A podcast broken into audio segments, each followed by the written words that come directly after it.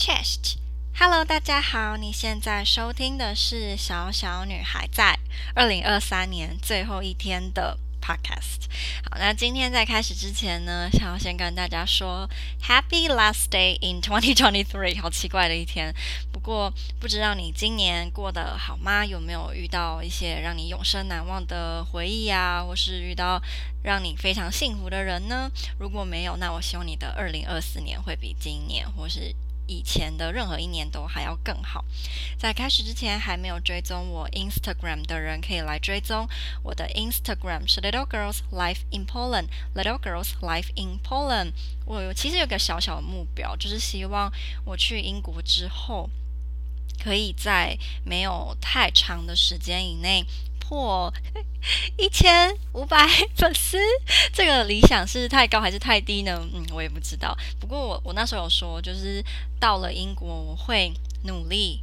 每个礼拜都录一支 vlog，才不会对不起我的生日礼物，就是我的新的相机。我真的很想要做这件事情，而且我也想要学习剪辑得更好啊，然后让你的影片拍的就是有意义，然后又有娱乐性，会让很多人想要观看。我觉得会让我很有成就感。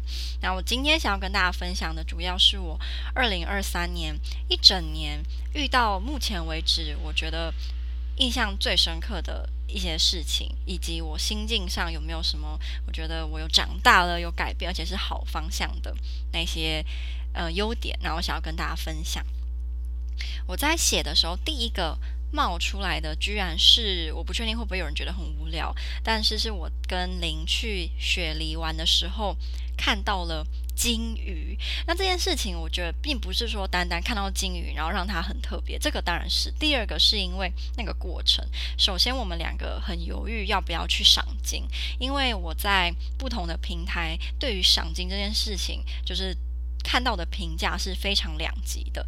有的人说他觉得赏鲸非常无聊，很没有意义，因为你有可能只是很远很远看到鲸鱼那么一点点芝麻绿豆大小，然后。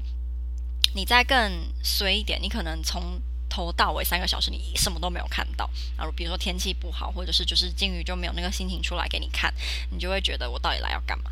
那另外一边的人则是说，哦，看到鲸鱼会很感动。然后如果你运气好，可以看到鲸鱼在你面前就是跳起来啊，或是有些表演。因为其实鲸鱼是蛮人来疯的，它如果心情好，它也很喜欢在你面前展示它的样子。所以这很蛮看运气啊。那时候我们其实最害怕的是晕船这件事，因为我在。两集评价里面不好的那一边也有很多是有关他们晕船晕到死，然后一直吐，一直吐，一直吐，很不舒服，根本就什么也不想看。今天就是嗯，女团在你面前，你也没有那个力气睁开眼睛看，你只想一直吐或者睡觉。所以那时候我们俩觉得啊，如果我们到时候也一直晕船，然后一直吐怎么办？那那个钱不就白花了吗？也不便宜耶。那如果什么都没有看到怎么办？所以我们其实挣扎了很久，对于要不要去赏鲸。那后来为什么决定要去呢？其实是因为我跟他说好，因为我们两个都没有赏鲸过，然后我们也没有就是去过雪梨，然后也没有在雪梨搭过船。如果今天没有看到鲸鱼，我们就把我们的注意力放在我们两个人一起。搭船去游雪梨，然后我们两个人一起去雪梨尝试一件新的事情，好不好？那这件事情跟有没有看到鲸鱼就是没有关系的。如果是这样，是不是可以尝试看看？因为就算发生最惨的结局，就是呕吐了、晕船了，没有看到鲸鱼，我们也不会那么那么难过，因为我们嗯觉得这趟旅程最有意义的是我们两个好朋友一起在新的城市旅行。然后说好这个之后，我们就决定要去。可能因为我在事前做的功课也比较足，所以我也买了大家推荐的晕船药，然后订的那个旅社的那个 package。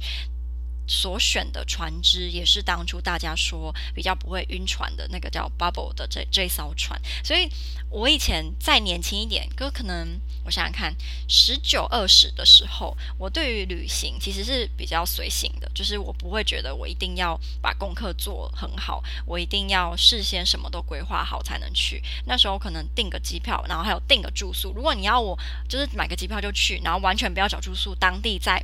找我，我是做不到，这个我真的不行。就我再怎么年轻，我五岁也不行。可是我完全不规划行程就去，我是做得到的。但我后来发现，因为这样做的结果有可能是会遇到很多很多问题跟困难。然后你如果认为这些问题跟困难可以成为你旅行的一个部分，你会很开心的去解决一些鸟事，那很好。但我不行，就我是会容易受到一些我觉得事先可以避免的鸟事影响的那种人。就如果今天这件事情它是可以避免的，但因为我没有去做到，所以我要被迫浪费时间去解决这个鸟事，我就会不开心。所以我现在发现。其实我是需要稍微规划行程的人，我不用呃从早到晚每个点都要决定说几点要去几点要去，我不用做到这个程度，但是我必须要知道我第一天我大概有哪些地方可以去，那有什么。景点或什么活动是我会感兴趣的，我是不是要事先买票？这样我只要做到这个程度，我就会觉得会比较安心。对，所以没有到很夸张的那种呃 control freak，没有到这种程度。然后也比较了解自己嘛，因为以前会觉得啊我不用啊，我就人就去就好了。然后就发现哎不行，这样会遇到超多鸟事，然后你就心情就很受影响，因为那些鸟。处理鸟事的时间，你原本可以好好观光的，但你自己懒嘛，你懒得事先去做功课，所以你就必须要处理这些事情。然后我又不能觉得处理鸟事好爽，好喜欢处理鸟事哦，我没办法这样，所以我就必须要就是改变一下自己处理事情的方式嘛。然后我也没有觉得这样不好，我觉得这样其实很好，因为我就可以玩得更开心。那有什么不好吗？没有。所以在鲸鱼这件事情上，它的过程是让我印象深刻的。再来就是结局，结局是好的嘛。然后再加上我们也真的看到鲸鱼了，是没有到有一些人是看到鲸鱼从海里整个跳出来，非常震撼的那个场景。可是我们也看到不同只的鲸鱼，还有两只游在一起哦，还有看到海豚，那个我有看到，林没看到。就我就窝在船边，然后在那边一直看海里嘛，因为那个海很蓝，那天天气非常的好。我觉得雪梨的天气真的是比墨尔本好。他们两个是没办法比，我都不想比了，因为就是没办法比，雪梨真的好太多。我那时候看的那个蔚蓝的海，就觉得心情超好，因为我真的很喜欢海，但我不喜欢冲浪，冲过一次就不想再冲。然后我就看着那个海里面，就发现哎，居然有就是三四只海豚就从水里这样跳出来，跳出来，跳出来，然后他们一只接着一只往前游。哦，那个场景很像童话故事，我觉得我要像迪士尼公主开始唱一些很励志的歌的时候，那个那个画面我真的会永远记得。然后第二个，今年让我印象深刻，就是去香港玩了七天六夜这件事情。它一样是从头到尾基本上没有什么让我不开心的事。然后我每一天都玩得非常的尽兴，都回到那个住的地方倒头就可以秒睡的程度。然后每天都走到脚很痛。呃，即使住的地方不是最好，因为我们住的地方楼下。好多层都是人家叫小姐的地方，可是我没有被这个影响，因为我觉得在里面时间其实没有很长，然后再加上洗澡啊跟睡觉的那个床，我都觉得是舒服的。嗯，洗澡它不是干湿分离，但因为我有经历过很多更早的，所以那个我觉得是。没有什么关系，而且我很喜欢他的床是在呃一个窗边，所以你早上起来你就可以被太阳唤醒。有时候会觉得很热啊，但是我很喜欢被太阳唤醒的这件事。所以，嗯、那个旅社即使不是什么五星级饭店啊，甚至可能连一星都没有，我还是觉得对于整趟旅程完全没有。减分的效果反而很有趣，因为我没有住过那种那么那么在地化的地方嘛，然后可以看到很多形形色色的人，所以我觉得蛮有趣的。然后在香港吃好吃的啊，去很多有趣的城市，不是城市，去很多有趣的地方玩，还有体验一些在台湾没有体验过的事，我觉得很开心。然后。去完香港之后，我又花了很多时间好好的整理那七天的行程，也有跟大家分享。然后在 d c a r 也花了好几个小时整理我那每一天吃的东西，然后也很多人看，很多人收藏，我都觉得哦很开心，就是一种爆表的成就感。所以这件事去玩让我很开心。然后玩完之后，我自己。做的努力也让我觉得很开心，所以它是个从头开心到尾的一个旅程。那第三个让我印象深刻，在二二零二三年呢，是我在澳洲的工作很完美的结束。然后我在最后那几个月，我觉得我有生活也有工作，我自己觉得有一点达到了，就是 work-life balance。我没有像刚到澳洲的时候一样，尽就是往死里操我自己。就是一次做三份工作，然后做到脚都长鸡眼，我这里从来没有长过鸡眼。然后每天回到家，有时候是哭着回家，因为真的好累。即使赚到钱，但是你还是觉得很累。我相信对一些人来讲，他是可以这样坚持下去，就是一次做三份工，然后打工打个一到三年，因为在澳洲你可能可以到三三达到三年嘛，然后赚了很多钱，然后他后来会就是可以录一个很励志的影片，或者是他自己觉得哇，我做到了，我在这三年就是过了这样的生活，可是我存了好几百万，然后他接下来就可以用那好几百万去做他想做的事。这种人一定有，然后他可能最后也会活得很开心。可是我发现。我好像比起那样，我不后悔自己少赚了一点钱。可是我用了比较多的时间，好好的去过我的生活。我去上韩文班，我去参加很多活动，我认识了很多新的朋友。我觉得这些都很值得，就跟赚钱比起来。因为我自己在想的是，假设我要到六十岁才退休，我接下来还有好几十年的时间可以好好的工作。那我现在也不老，所以我还不用说担心啊。我如果这一两年没有。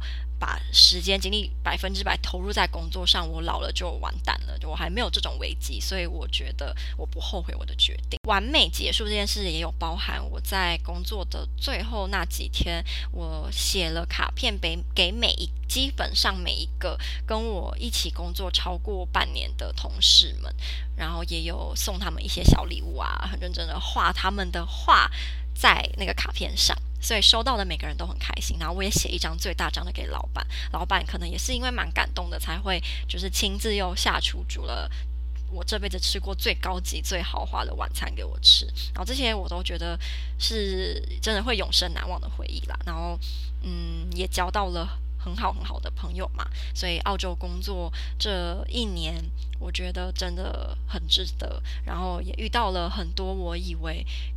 会没有办法解决的困难，但也都解决了。那这就可以帮我引到第三点，不对，第四点。这第四点是我二零二三年我觉得自己有改变的事情，就是我遇到工作上不好的事的时候，比较可以平静的看待。因为我是一个我觉得情绪来得非常的快，可是去得也很快的人。然后我有时候会卡在我的情绪里面，会要一点时间才。才可以自己想通，然后好，就看不一样的事情。有些事情就我可能生气个五秒，五秒后就好了。有些事情我自己就会卡在里面。然后我之前在澳洲工作的时候，会让我心情不好的事情是跟我不喜欢或是我觉得会让我害怕的同事一起上班。这件事情会让我从要上班的前几天就开始。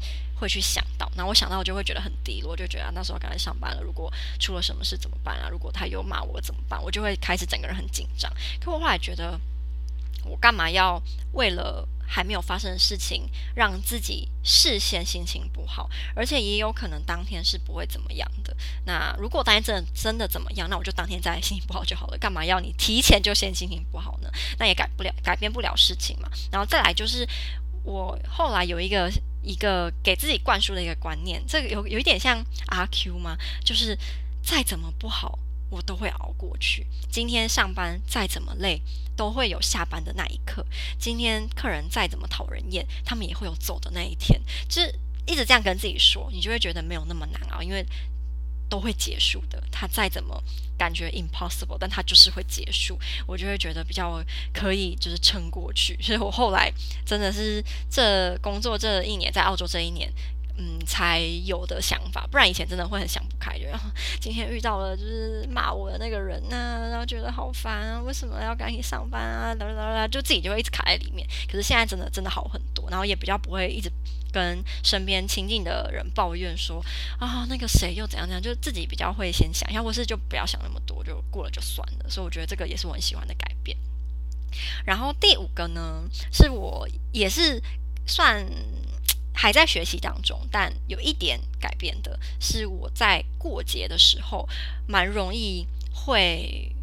觉得说一定要做某些事情才算是有过到这个节，那如果没有做到，那我这个节就是过得很不好，我就会觉得自己怎么可以，就是我觉得很不开心。就比如说，我就会觉得说，哦，在国外过年的时候，一定要身边有好朋友陪着，一定要一起去做一些有仪式感的事情，或是跨年的时候一定要就是出去疯，一定要就是跟朋友干嘛干嘛干嘛，或是什么什么节什么节就一定要做什么什么事情，那样才算是有完整的过到，才算没有白费那一天。